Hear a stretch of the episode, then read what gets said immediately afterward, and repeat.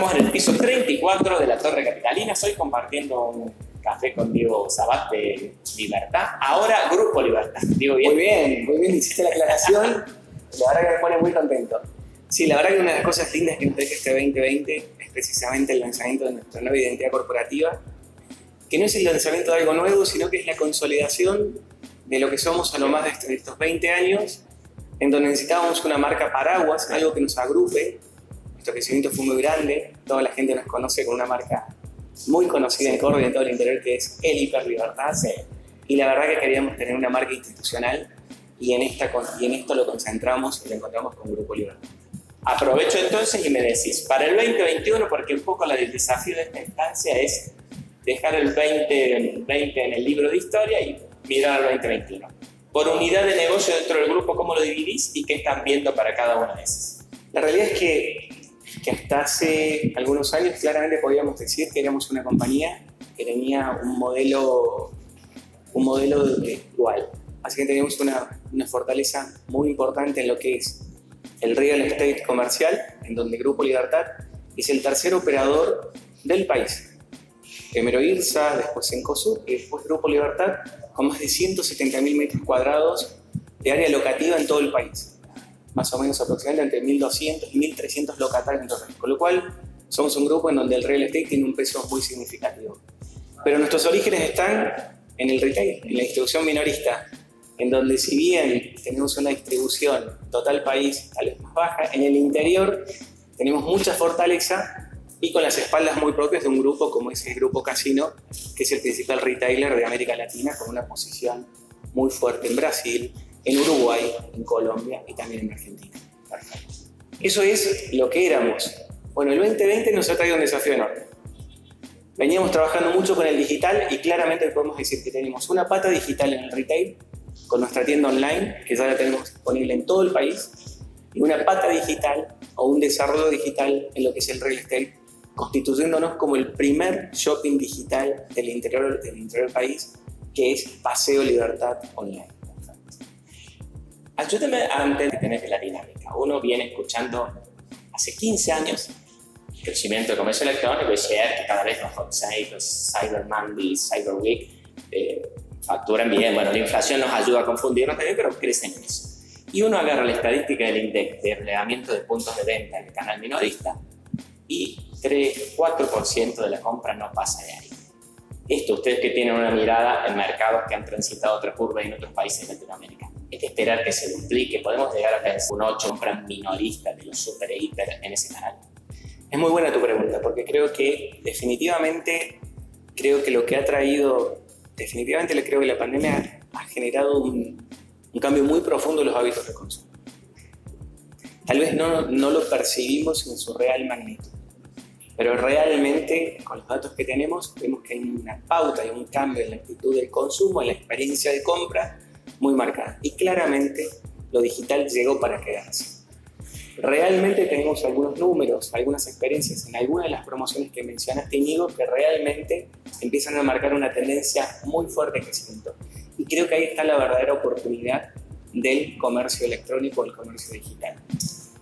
También hay que tener presente que el sector minorista concentra, el, sector minorista tradicional concentra tan solo las grandes marcas, grandes cadenas, tan solo el 40% de, eh, de la distribución minorista nacional. Este es un dato que a lo mejor muchas veces se pasa por alta, pero somos 40%. Si miramos algunos de los países más cercanos, tenemos un gap de crecimiento donde tenemos el mercado formal, el mercado minorista tradicional, donde tal vez en países como Brasil, como Uruguay como Chile pueden llegar hasta el 60 o el 70%. Con lo cual, esa brecha en Argentina está cubierta por el más de cercanía, la cercanía el comercio informal, el comercio tradicional de barrio, el supermercado de otras características más chico, más informal, con lo cual claramente ahí también hay una oportunidad de crecimiento y creo que sinceramente me parece que hay potencialidad de crecimiento tanto en el digital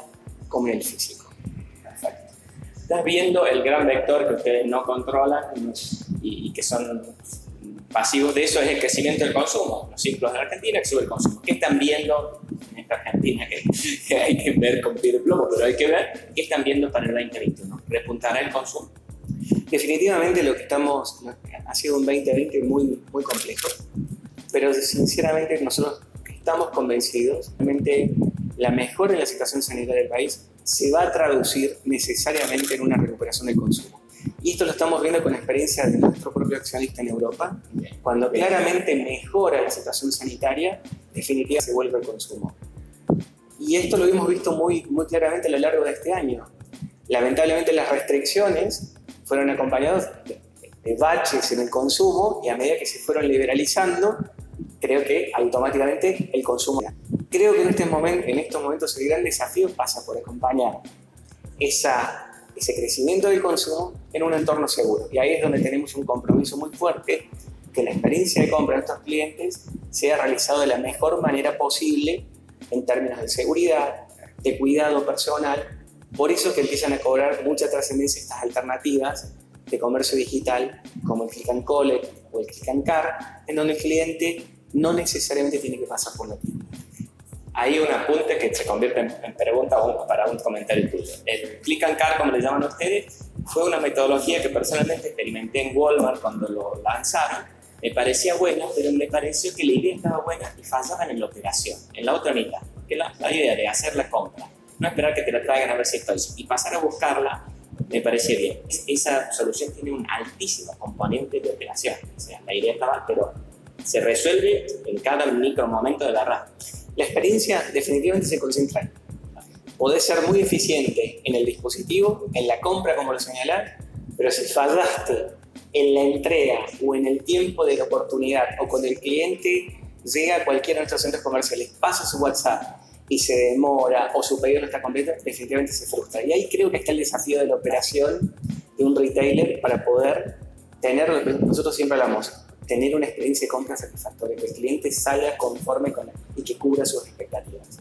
Diego, dame párrafos sobre los dos formatos eh, más de cercanía que tienen ustedes, que no tengo claro si lo tienen extendido en muchas geografías, que son el mini libertad y el petit libertad.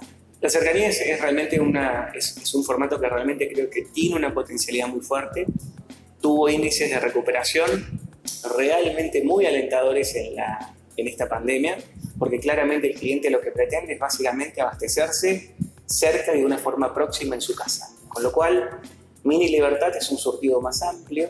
Lo tenemos, el piloto claramente es un piloto prueba que tenemos en la ciudad de Córdoba, lo tenemos en Córdoba. Y Petit Libertad, bueno, es, ahí yo creo que realmente hay una gran oportunidad. Petit Libertad es, es una marca es una marca que aspira a una aspiracional de productos saludables, no necesariamente premium, sino con características y condiciones de productos saludables. Y la verdad que creo que es una, tenemos mucha expectativa con eso a medida que vas a recuperar. ¿Cuántos mini y cuántos petit tenés? Tenemos en total, son 15 y básicamente tenemos 4 petit y 11 mini. Todo en Ciudad de Córdoba. Todo en Ciudad de Córdoba. Todo en Ciudad de Córdoba y con mucha tester y mucha prueba, especialmente de ubicación, porque realmente creo que como dicen en el retail, ubicación, ubicación y ubicación.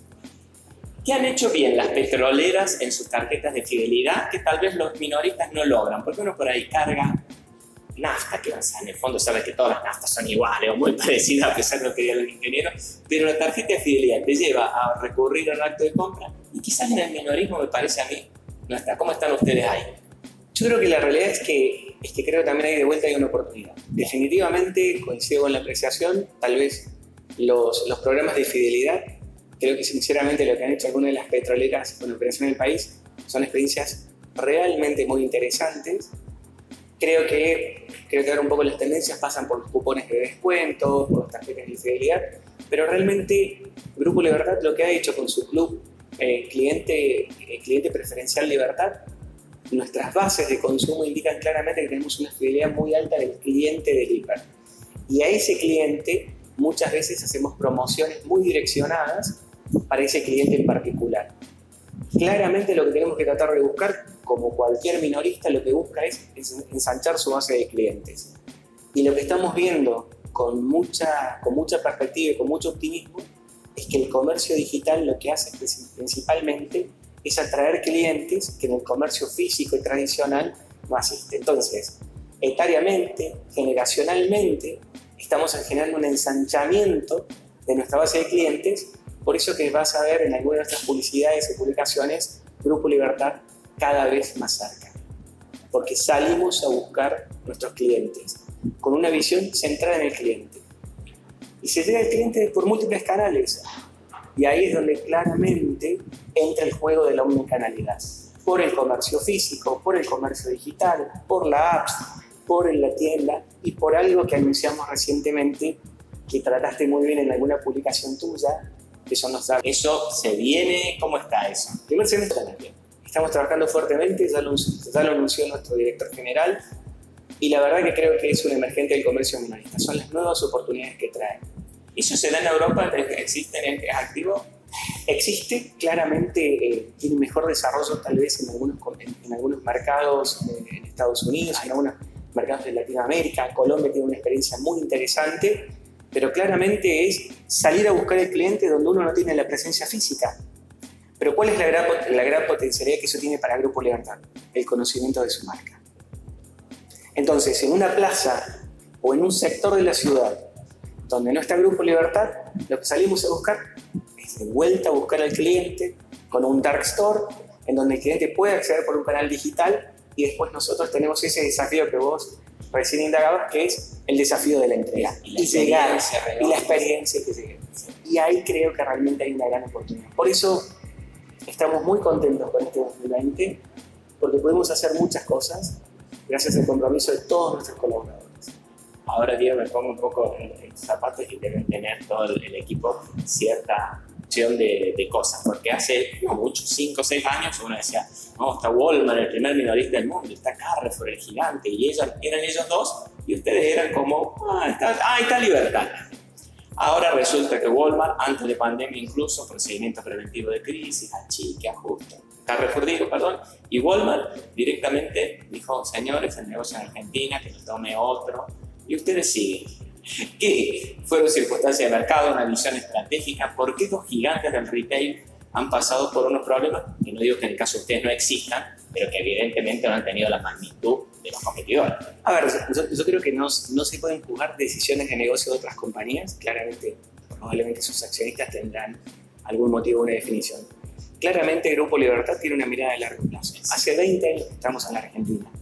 Como lo dijo nuestro director general, eh, en alguna ocasión recientemente, Argentina es un país muchas veces que tiene sobresaltos. Nos gustaría que no los tenga, pero realmente eh, apostamos al país porque ya lo conocemos al país. Y esa tendencia y esa proyección que tenemos es porque estamos comprometidos con la compañía, con el país, y porque generalmente esperamos que esto, más allá de algunas crisis transitorias, en este caso sanitaria, somos muy optimistas de lo que viene para adelante.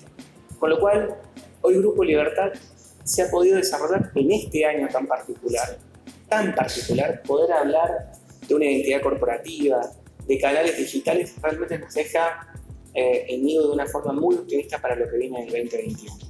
La última, paradójicamente, es mirar lo que queda del 2020, Navidad, una época muy buena para el retail. ¿Cómo estás viendo los primeros días? ¿Ya hay movimiento?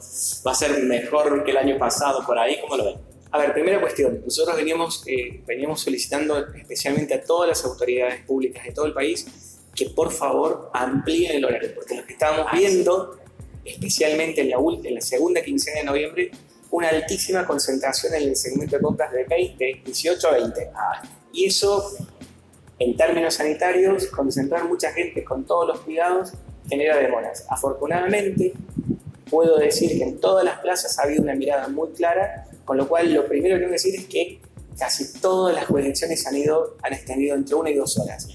Y lo que hemos visto en estos primeros 10 días de operación son resultados altamente alentadores en donde la gente empieza a buscar su horario de compra, empieza a reaccionar. Yo creo, y ojalá que esto no sea más que un deseo seguramente, creo que después de un año tan difícil, con tantas angustias, estamos convencidos que realmente el consumo de diciembre va a ser muy bueno y vamos a tener muy buenos resultados en términos económicos. Y ahora sí, lo último. Ya te has preparado los guantes porque cuando suben los precios hay un sector que dice, es culpa del supermercado y ustedes tienen que hacer fintas y, explicar. Hace 20 años que explico lo mismo de que son un eslabón comercial que no fija precios y Pero- que compite. Pero mira, es, es buena tu pregunta, pero yo creo que hay que traer a colación algo que te dije antes. Somos tan solo el 40% del mercado. ¿Y el otro 60% dónde está? Definitivamente el canal tradicional es el que más contribuye en términos de impuestos, es un gran empleador, el sector minorista es uno de los principales empleadores del país y estamos ampliamente comprometidos, no solamente el Grupo Libertad, sino todo el sector, en acompañar todas las iniciativas del gobierno. Con lo cual, probablemente pueda haber, pero creo que de a poco se va entendiendo que realmente no somos formadores de precios, somos una compañía, somos compañías de grandes volúmenes y de rentabilidades muy acotadas. Con lo cual, creo que sinceramente, ojalá, y creo que tu pregunta me, me deja, me da pie para decir que no somos formadores de precios por circunstancias muy objetivas. Muchísimas gracias.